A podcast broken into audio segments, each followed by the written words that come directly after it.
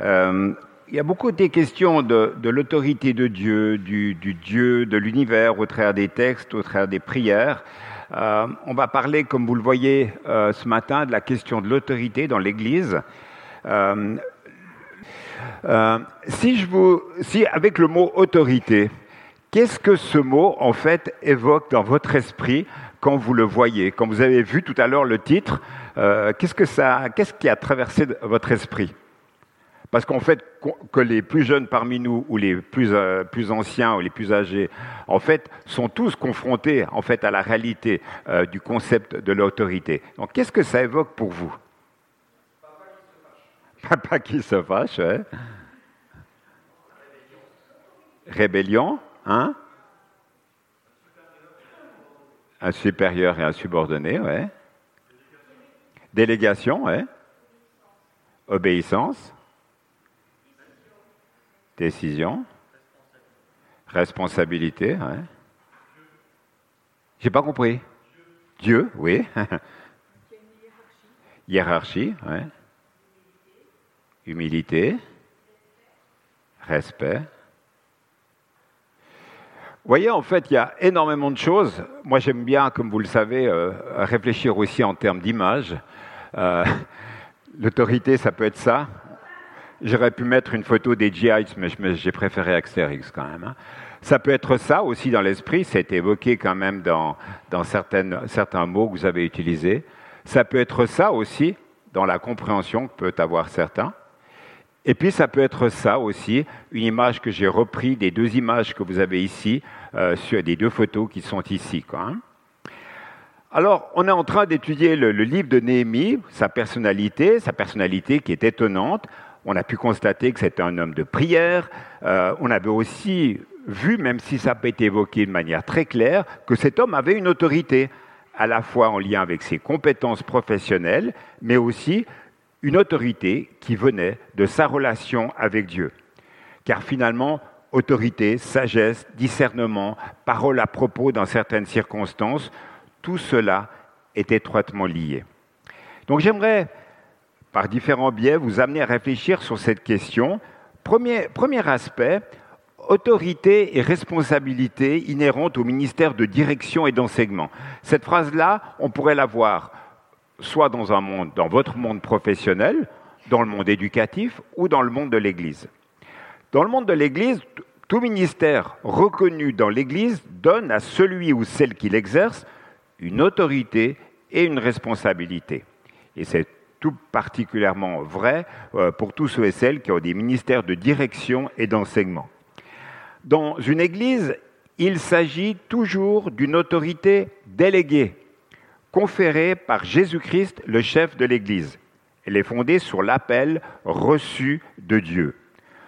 On ne s'attribue pas une autorité, on la reçoit. Si vous entendez une personne qui dit dans l'Église j'ai l'autorité de, etc., euh, on est sur une pente très glissante et saveneuse. Cette autorité est de la reconnaissance de ce mandat par l'Église. Donc cet exercice de l'autorité nécessite la confiance de ceux pour qui et sur qui elle s'exerce. C'est aussi une autorité limitée elle n'est légitime que dans la mesure où elle s'exerce dans, la soumission à celui qui l'a confiée, c'est-à-dire le Seigneur de l'Église. C'est aussi une autorité de service et pas une autorité pour imposer sa volonté personnelle. Cette autorité est aussi en lien avec la compétence de la personne. Exemple, tout à l'heure, nous avons vu nos musiciens là euh, en exercice jouer de leur instrument. Quel est finalement, euh, qu'est-ce qu'il faut pour conduire la louange dans l'Église, d'après vous? Il faut être musicien, oui, pour jouer de l'instrument, il faut être musicien. Des chœurs d'adorateurs, ce qui se passe dedans, oui. Être à l'écoute de Dieu, oui. Il y a une notion de consécration oui, qui est importante. Celui qui a une oreille fausse et qui ne connaît pas la musique n'aura pas de compétence d'autorité pour diriger la louange. On est d'accord avec ça? D'où l'importance du discernement des dons et des capacités. J'ai un souvenir qui me, restait dans l'esprit. Euh, C'était un jeune qui était en responsabilité dans un camp d'évangélisation qu'on faisait avec Martine et qui sans cesse faisait des remarques sur la manière de chanter. Le problème, c'est que lui chantait comme une casserole. Il chantait faux. De par ses remarques, de par sa responsabilité dans le camp, il croyait qu'il avait une autorité, qu'il était légitime, mais il était illégitime dans ce domaine-là particulier par rapport à ceux qui chantaient, parce que finalement, il n'était pas compétent. Voilà, c'est un exemple donné. L'autorité, c'est aussi une autorité de protection spirituelle. Tout à l'heure, ça, ça, fait partie des choses qui n'ont pas du tout été évoquées quand je vous ai posé la question autorité. Qu'est-ce que ça veut dire pour vous? L'autorité, c'est quelque chose de positif aussi. Ce n'est pas que contraignant. Les responsables d'une Église doivent protéger la communauté et mettre tout en œuvre pour assumer leurs responsabilités et accompagner la communauté. Voyons maintenant un deuxième point qui est important, après un peu toutes ces définitions, l'autorité et les attitudes relationnelles. On doit reconnaître que la question de l'autorité et de son exercice est souvent remise en question dans, dans les églises. Mais mes amis, ça ne date pas d'aujourd'hui. Relisez tout simplement euh, cela sous l'angle des paroles que Paul a écrites aux responsables et aux chrétiens de Corinthe. Regardez de quelle manière il défend sa responsabilité et son autorité. Il se positionne.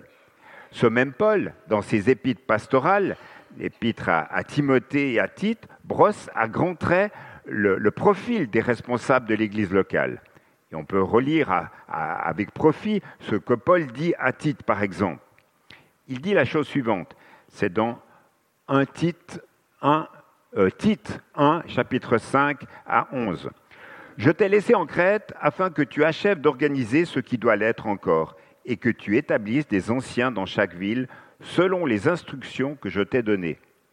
Un ancien doit être irréprochable, un mari fidèle à sa femme, il faut que ces enfants soient dignes de confiance et qu'on ne puisse les accuser ni de comportement, ni de malfaisant, ni de rébellion. En effet, un responsable d'Église doit être irréprochable, puisqu'il s'occupe des affaires de Dieu, qu'il ne doit ni arrogant, ni coléreux, ni buveur, ni agressif, qu'il ne recherche pas les gains malhonnêtes. Au contraire, il doit être hospitalier et ami du bien. Il faut qu'il soit équilibré, juste attaché à Dieu et maître de lui. Il doit être fermement attaché à la parole qui est digne de confiance, celui qui est en accord avec ce qui lui est enseigné. Ainsi, il sera capable d'encourager les autres par le véritable enseignement et de démontrer leur erreur aux personnes qui le contredisent. En effet, il y en a beaucoup, surtout parmi les gens qui viennent du judaïsme, qui sont révoltés, qui disent n'importe quoi et trompent les autres il faut leur fermer la bouche, car ils bouleversent des familles entières en enseignant ce qu'il ne faut pas, et cela pour des gains malhonnêtes. Vous voyez le cadre qui est donné. Vous avez entendu que par deux fois dans ce texte, en fait, il y a le mot que le, le responsable d'église ou l'ancien doit être irréprochable. Qu'est-ce que ça veut dire ce mot?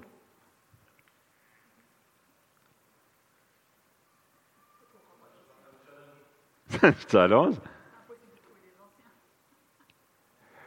Souvent, c'est impossible de trouver des anciens.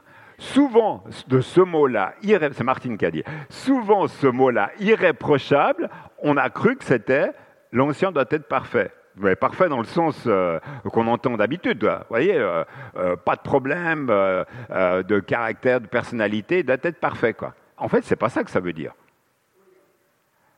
Vous avez vu ce qui est marqué après dans la suite du texte? Alors, la question de l'honnêteté, effectivement, il est question d'un mari fidèle, euh, il y a la question d'éducation de ses enfants, euh, il ne doit pas être arrogant, ni coléreux, ni buveur, ni agressif. C'est sûr qu'il y a des choses qui sont euh, rédhibitoires, qu'on ne peut pas accepter en tant que telles, parce que si on met la personne en situation d'autorité et de responsabilité, si elle est colérique et que c'est de cette manière-là qu'elle règle ses problèmes, ça va faire des dégâts XXL, vous êtes d'accord.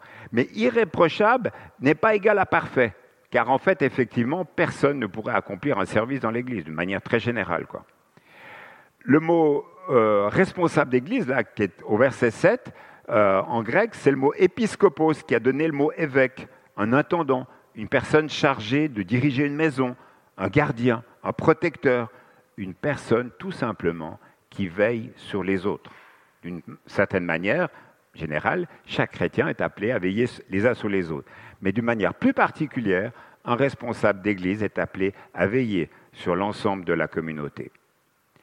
On voit bien que, ce texte-là de, Timothée souligne l'aspect des qualités spirituelles et de caractère, et à moindre mesure les compétences en fait euh, des, des anciens.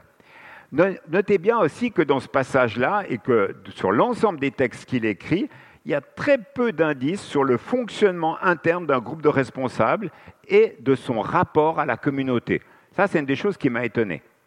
Il n'y a pas, à part, euh, bah, vous avez vu dans la, fin du texte qu'on a, lu là, ben voilà, par rapport à des gens euh, qui sont en révolte, qui trompent, ben, bien sûr, il faut qu'il y ait une attitude d'autorité qui soit posée. Là, il est dit de leur fermer la bouche, hein, excusez-moi du peu, mais voilà, c'est quand même une, une, attitude où on se pose, quoi.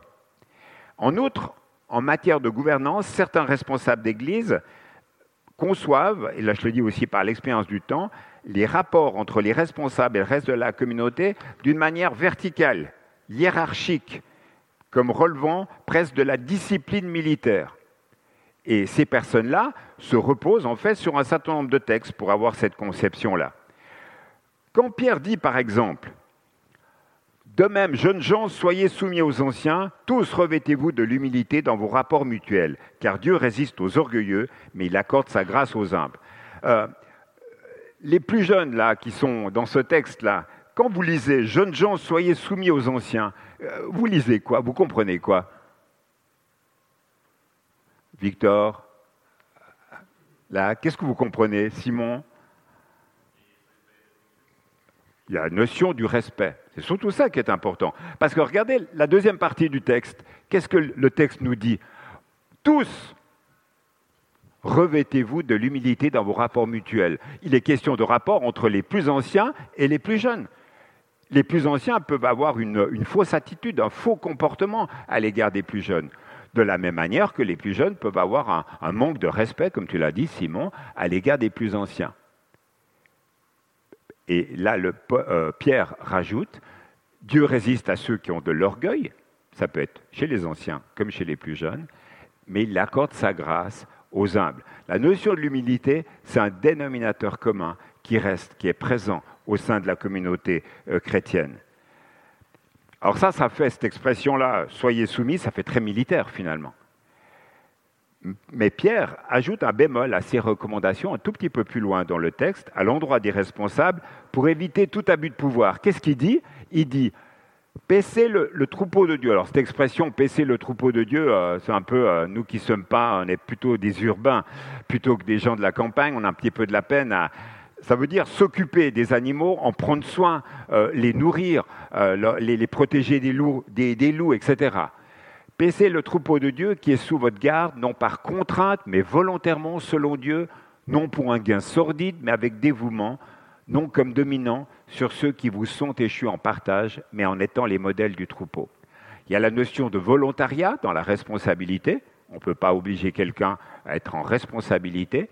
Il y a la notion du dévouement. Vous avez vu que c'est la deuxième mention qui est faite pour des gens en position euh, d'autorité d'avoir un rapport faussé par rapport à leur service, puisqu'il est question de nouveau des gains, euh, des gains financiers qui pourraient tirer de leurs responsabilités. Donc il y a, un, avertissement là où autorité égale pouvoir peut être une relation faussée à la question financière euh, qui peut y avoir dans l'Église.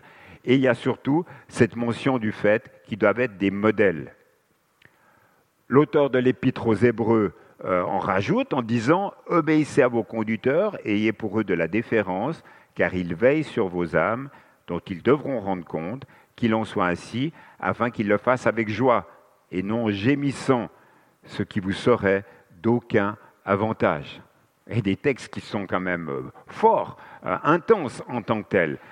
Les responsables d'Église devront rendre compte de leur choix, de leur relation à, à l'égard du Seigneur. Donc les responsables doivent être des modèles. Alors la question qu'on doit se poser maintenant, quel profil doit avoir ce modèle? Paul lui-même préconise la stratégie suivante en disant au moins trois fois dans les textes bibliques la chose suivante. Soyez mes imitateurs comme je le suis de Jésus-Christ. Alors, vous en conviendrez, si moi je vous disais soyez mes imitateurs, quelle prétention celui-là, quel prétentieux, quel orgueil, quoi.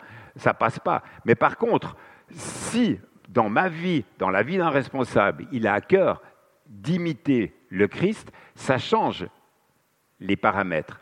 Notre exemple, quand on a des responsabilités, ça doit être l'attitude du Christ. C'est lui En rendu d'ailleurs plus juste, aurait pu être Soyez persuadés par vos conducteurs, soyez leurs dociles. C'est la traduction top qui le dit ainsi.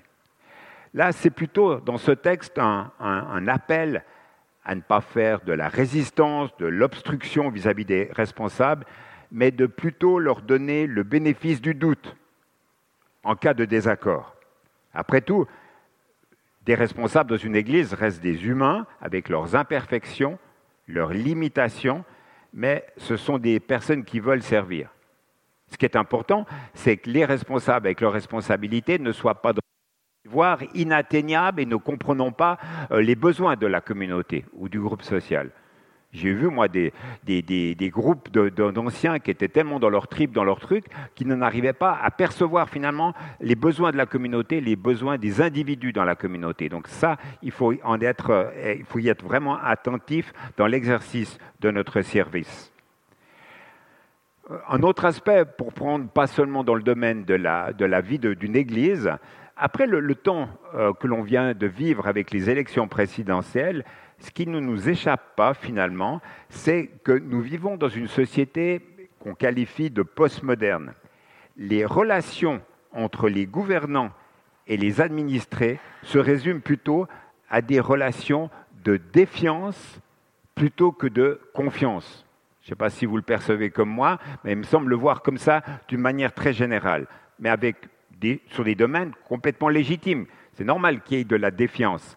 Mais le problème, c'est que quand la défiance elle est très générale sur le fait politique, ben, le résultat de cela, c'est que les gens ne vont même plus euh, exprimer leur vote euh, le, dimanche. Et pourquoi cela? Parce qu'il n'y a plus d'acceptation de la notion d'autorité.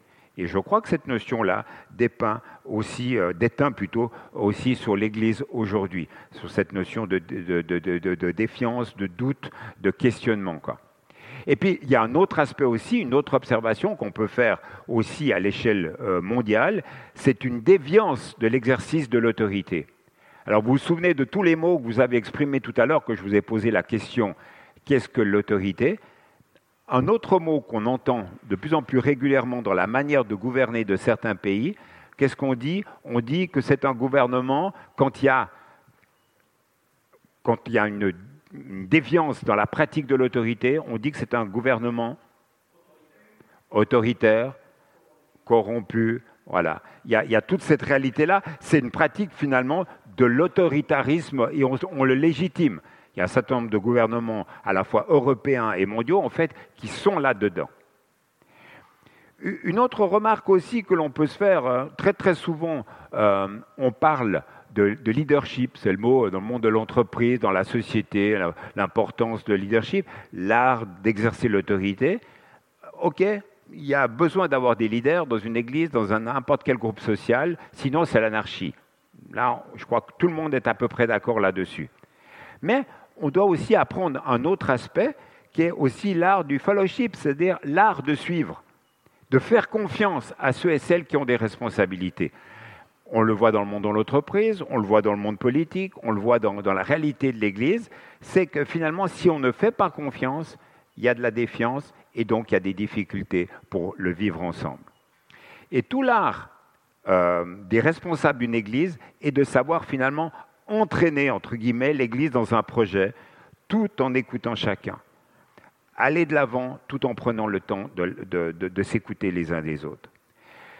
Cependant, sans nier qu'on puisse concevoir toutes sortes de manières d'exercer l'autorité, selon le caractère, selon la personnalité des dirigeants, une question légitime demeure cependant aujourd'hui. Quel style de responsable voulons-nous aujourd'hui? Tout à l'heure, je vous ai cité un style de responsable au travers de la description de l'apôtre Paul dans le, titre, dans le, le livre de Tite. Peut-on concevoir que le style de responsable qui va le mieux à nos églises, aujourd'hui, 2022, peut être différent de celui du premier siècle? Question. Pas sur les fondamentaux, on est d'accord. Hein encore, une autre, encore une autre finesse dans l'appréciation. Peut-on même concevoir que ce style puisse évoluer selon les étapes de croissance de l'Église? Si vous êtes dans une Église de 20 on y est confronté à l'Église du Drac, hein, c'est pour ça que je me permets. Si vous êtes dans une Église avec une vingtaine de personnes, trentaine de personnes, vous avez des responsables avec un certain profil et une certaine manière d'exercer l'autorité. Et les plus anciens parmi nous se souviennent, à l'époque de la rue Perretto, comment l'Église, euh, les décisions se prenaient. Mais quand l'Église est plus grande et plus importante, quand euh, on est 80, euh, 100 avec les, jeunes, en fait, dans une réalité de vie communautaire, où vous pensez même des églises beaucoup plus importantes qu'il y a ici même sur Grenoble, quand vous êtes 200, 300, est-ce que l'exercice de la responsabilité s'exerce de la même manière? Ce sont ces questions-là qu'on doit se poser. Parce que ces questions-là, dans le monde de l'entreprise, hein, ceux et celles qui y sont dans leur quotidien, eh bien, elles se, le posent normalement.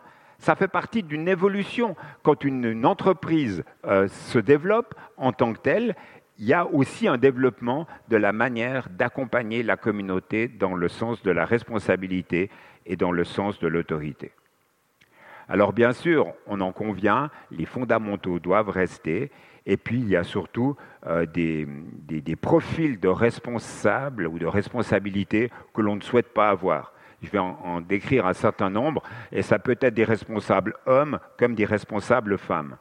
Par exemple, des responsables qu'on ne souhaite pas avoir, c'est des leaders dictateurs. On est d'accord. C'est celui qu'on veut tous éviter. Il y a aussi le gourou spécialiste de l'organisation et de la décision. Il veut tout contrôler, sans forcément vouloir tout faire. Il veut avoir ses mains dans tous les détails de l'organisation. Il, a du mal à donner carte blanche et même à déléguer. Il veut tout le temps être là, dans tout. Il y a aussi euh, le, responsable qui ne veut pas assumer sa responsabilité. Il a toujours son mot à dire, mais en fait, dès le moment où il s'agit de passer à l'action et de s'impliquer lui, oulala, il prend du recul, quoi. Et par contre, dans les coulisses, c'est un véritable tyran. Il n'aimerait pas que le, groupe puisse penser autrement. Euh, il y a aussi le, pédagogue qui guide et, qui s'efface.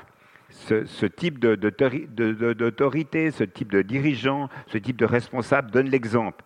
Mais en plus de ça, il donne des instructions, il dit comment il faut faire, il enseigne, il inspire et il rend capable euh, les autres de pouvoir faire les choses. Et puis, comme déjà évoqué, un exemple positif, le responsable qui dirige par l'exemple. Ça, ça paraît être plutôt le responsable biblique. On va y revenir dans un instant. Il veut inspirer. Euh, comme il ne pourra pas toujours tout faire tout le temps, il veut former des personnes pour être un jour remplacé. Euh, sa finalité, c'est un jour disparaître. Paul, Timothée, Timothée, les autres personnes. Timothée, ce que tu as reçu, transmets-le à des hommes fidèles. C'est Paul qui dit ça. Et simplement dans cette phrase-là, il y a déjà trois échelles. Paul, Timothée et des personnes fidèles. Donc vous voyez, il y a toujours cette notion de transmission qui est importante. Personne en responsabilité devrait avoir lui, à côté de lui, quelqu'un qui pourra le remplacer. Personne n'est irremplaçable. Vous connaissez ça? Les cimetières sont remplis de gens qui se croyaient irremplaçables. Ils sont morts au travail le travail, etc. Vous connaissez tous ces, tous ces dictons-là. Mais voilà, c'est important.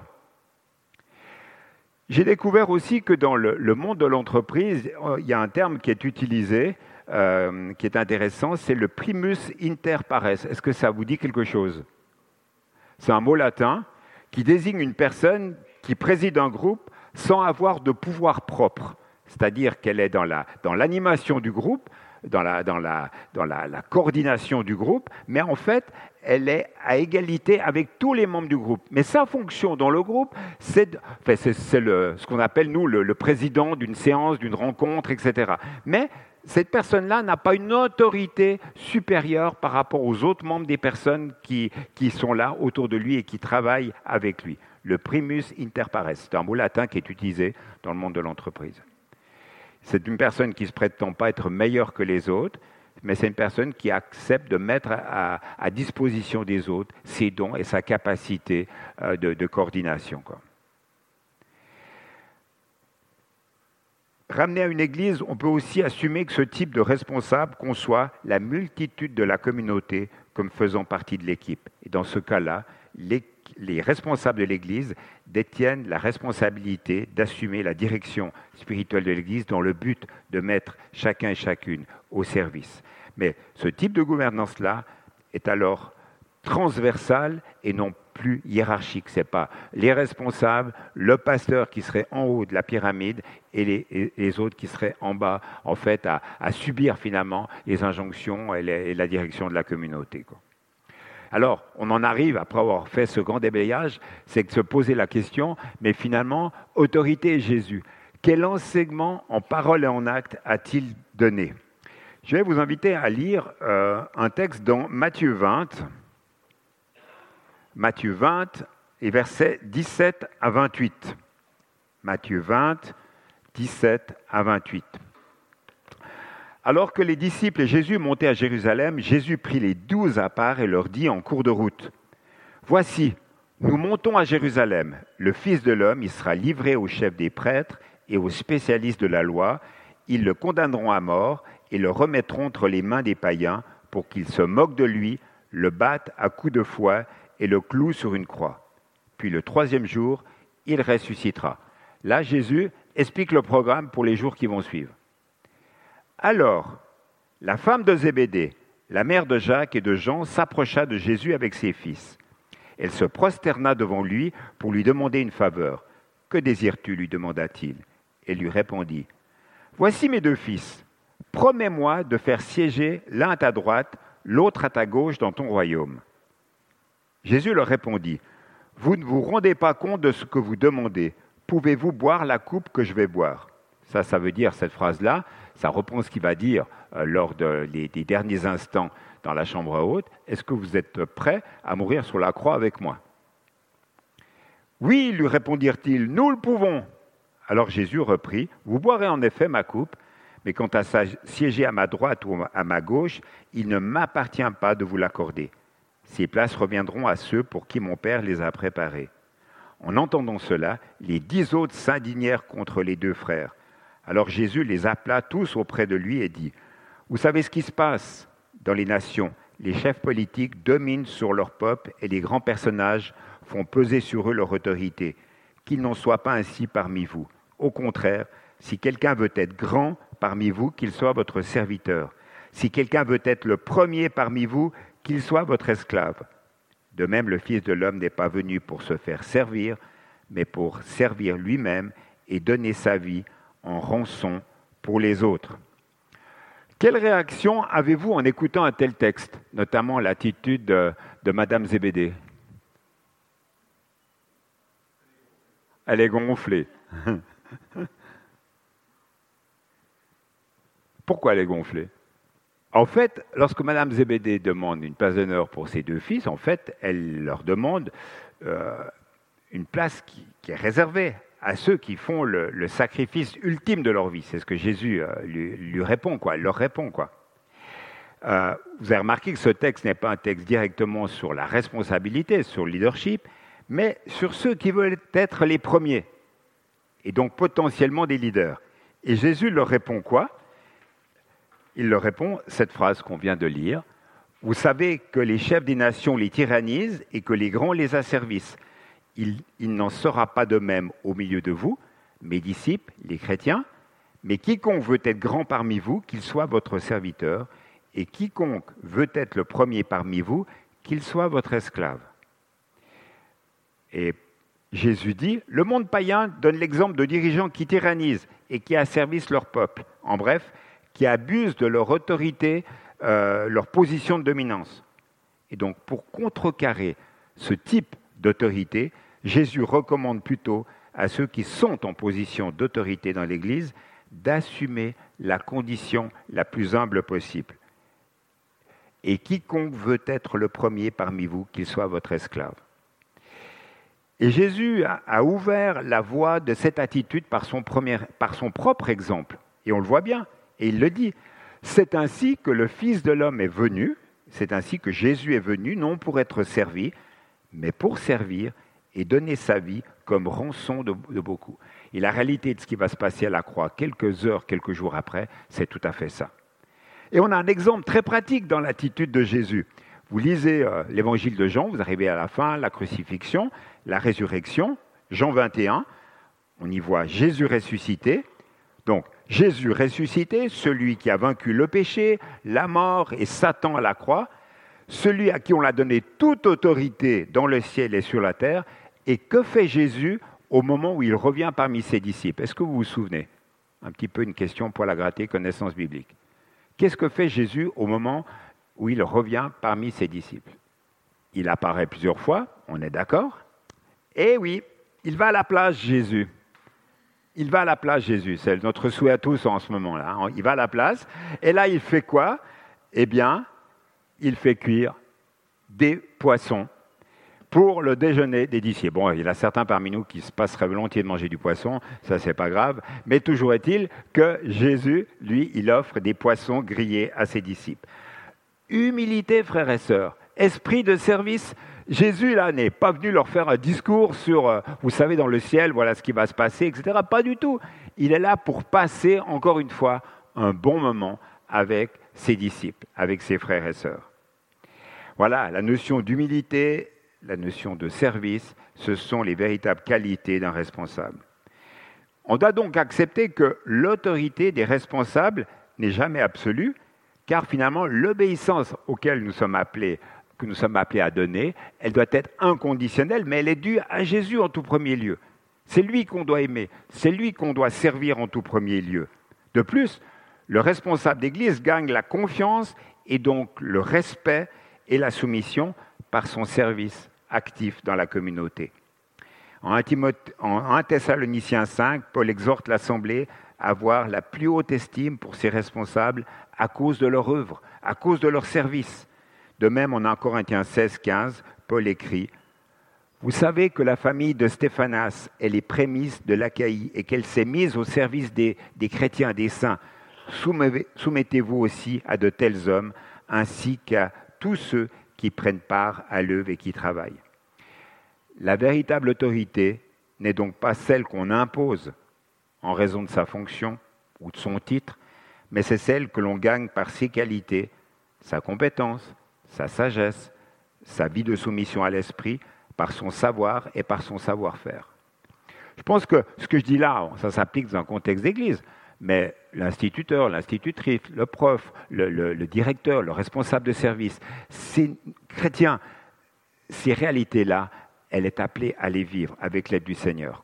Donc c'est pour ça qu'il ne faut pas faire une dichotomie entre si vous êtes en responsabilité, en position d'autorité, ne faites surtout pas une, une, séparation entre votre vie cultuelle du dimanche et votre vie professionnelle. En fait, vous êtes appelé en tant que chrétien ayant une responsabilité, une autorité, à vivre ce que le Seigneur vous demande de vivre. Et vous devez prier pour votre fonction, vous devez prier pour vos, prises de responsabilité, vos prises de parole. Vous avez besoin de cette grâce de Dieu et les compétences du Seigneur. Et je vais finir comme dernier point, très brièvement, pourquoi vivre l'autorité ainsi? Dans Luc 22, Jésus l'explique tout simplement par ce, ce dernier texte, car quel est le plus grand? Celui qui est à table ou celui qui sert? N'est-ce pas celui qui est à table? Ça, de nouveau, c'est la, réponse culturellement attendue. Et Jésus continue, Et moi cependant, je suis au milieu de vous comme celui qui sert. Il y a le culturellement qui est, c'est, voilà, celui qui est à table, qui a besoin qu'on le serve, et il y a le serviteur qui sert, le maître d'hôtel. Non, en fait, vous êtes, vous les disciples, appelés à servir. Ça, c'est l'enseignement de Jésus sur l'autorité tiré de l'exemple de sa propre vie. Le maître sert ses serviteurs qui sont assis à table, c'est lui aussi qui a lavé leurs pieds dans la chambre haute, tout en reconnaissant d'ailleurs dans le même discours dans la chambre haute qu'il est leur Seigneur. Vous voyez la, réalité? Il affirme qu'il est leur Seigneur, qu'il a toute autorité, et il leur lave les pieds en toute humilité. Il n'y a, pas chez lui, chez Jésus, de fausse modestie, mais une réelle et une profonde humilité qui va être révélée d'ailleurs quelques heures plus tard dans toute sa force à la croix. Et c'est l'exemple de Jésus qui doit faire autorité. Il est le Seigneur. Tout chrétien lui doit obéissance. Et lui obéir, c'est limité, pas au sens absolu bien sûr. Personne d'entre nous n'est appelé à mourir sur la croix, parce que ça c'était la mission de Jésus. Mais le principe d'amour reste. Et je les rappelle quand même, rendez-vous par amour serviteurs les uns des autres, le texte de Galates 5.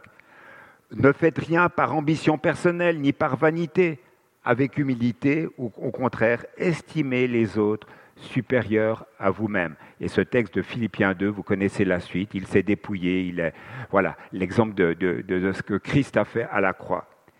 Que chacun de vous, au lieu de considérer ses propres intérêts, considère aussi ceux des autres. Conclusion. J'apprends, je vous apprendrai rien en disant que le fait d'avoir des responsabilités en Église ou en entreprise n'est jamais facile. Avoir une autorité reconnue ne nous met pas à l'abri de nous casser la figure. En parole, en acte, et nous devons être vigilants et vigilants les uns à l'égard des autres. Mais un responsable d'Église est redevable devant l'Église, mais aussi, comme on l'a lu tout à l'heure, il est redevable devant Dieu. Il devra rendre des comptes de ses choix et de sa vie devant Dieu. J'aimerais vous proposer comme dernière question euh, quelque chose à, à réfléchir, une piste à creuser. Est-ce que lorsqu'un chrétien a systématiquement des difficultés relationnelles avec une autorité, quelle qu'elle soit, est-ce que cette personne est au clair déjà sur l'autorité du Seigneur Jésus sur sa vie? C'est une question qu'il faut gratter, il faut se poser. Une personne qui est souvent en situation de conflit en tant que chrétien, il doit se poser la question, mais en fait, l'autorité de Jésus sur ta vie, sur ma vie, où est-ce qu'elle en est? Et si tu es en situation de conflit avec une personne, pourquoi tu n'en fais pas déjà un sujet de prière et de demander l'aide, la force, le discernement à l'égard de Jésus pour que cela ne se reproduise pas? Vous savez, il y a des gens qui sont tout le temps en train de ferrailler sur toutes les formes d'autorité. ça peut être, ça peut il peut y avoir des raisons humaines à ça. Mais toujours est-il qu'il faut pas voir seulement les difficultés relationnelles liées à des questions d'autorité sur l'horizontalité, mais aussi de voir par rapport à ma relation avec le Dieu qu'on a adoré dans la première partie du culte, qui nous a été rappelé dans les différents textes et dans la prière, où est-ce que j'en suis lorsque je dis Jésus est Seigneur sur ma vie le fait d'appréhender, de comprendre cela peut nous aider. Dernière pensée, euh, comme vous le savez, je vais quitter mes responsabilités dans quelques semaines euh, et j'aimerais vraiment vous encourager, mais quand je dis vraiment vous encourager, à prier pour les anciens, pour les diacres, pour les membres des conseils d'administration. Et ce n'est pas que des mots, ce que je vous dis là. C'est important de prier pour eux, de prier pour leurs conjoints, la prière, c'est le défi pour notre Église. Je pense que c'est peut-être le défi numéro un dans toutes les formes de combat qu'il y a. L'importance de prier. Les responsables portent beaucoup, ils ont besoin de notre soutien et c'est important de, les accompagner de cette manière-là. Pour moi, il y a quelqu'un qui était un exemple et un modèle dans l'Église, qui n'est plus dans l'Église maintenant, c'était Charles Duboulot, qui avait été ancien dans l'Église très régulièrement, dans les premières années, quand il était encore là, il venait vers moi et il me dit euh, Jean-Marc, comment ça va? Il me demandait de mes nouvelles et puis il me dit Sache que je prie régulièrement pour toi. Touchant, hein euh, Voilà. On a besoin d'avoir des hommes et des femmes comme ça autour de nous où on sait qu'ils prient régulièrement et qu'ils sont là dans le soutien. Et je finis en disant Ne pensons pas non plus tout comprendre tout savoir. Trop souvent, nous n'avons pas toutes les informations en tant que membre de communauté, voire même en tant que responsable. Apprenons à faire confiance, réapprenons sans cesse ce que cela veut dire devant Dieu, être humble à la suite de Jésus. Voilà, je vous invite à la prière et je redonnerai la parole à Eric. Dieu notre Père, nous voulons te remercier pour l'enseignement de ta parole. Merci pour euh, tous ces textes que nous avons pu lire, méditer. Merci parce que nous avons cette assurance que ta parole est la vérité et que nous pouvons nous en inspirer, nous pouvons recevoir d'elle les instructions dont nous avons besoin pour continuer à, marcher, pour continuer à accompagner euh, les frères et sœurs dans la communauté. Je te prie, Seigneur, pour euh, euh, tous mes frères et sœurs en responsabilité dans l'Église. Je te prie pour leurs conjoints aussi, hommes et femmes. Je te prie pour leurs familles. Merci de les encourager, merci de leur faire du bien.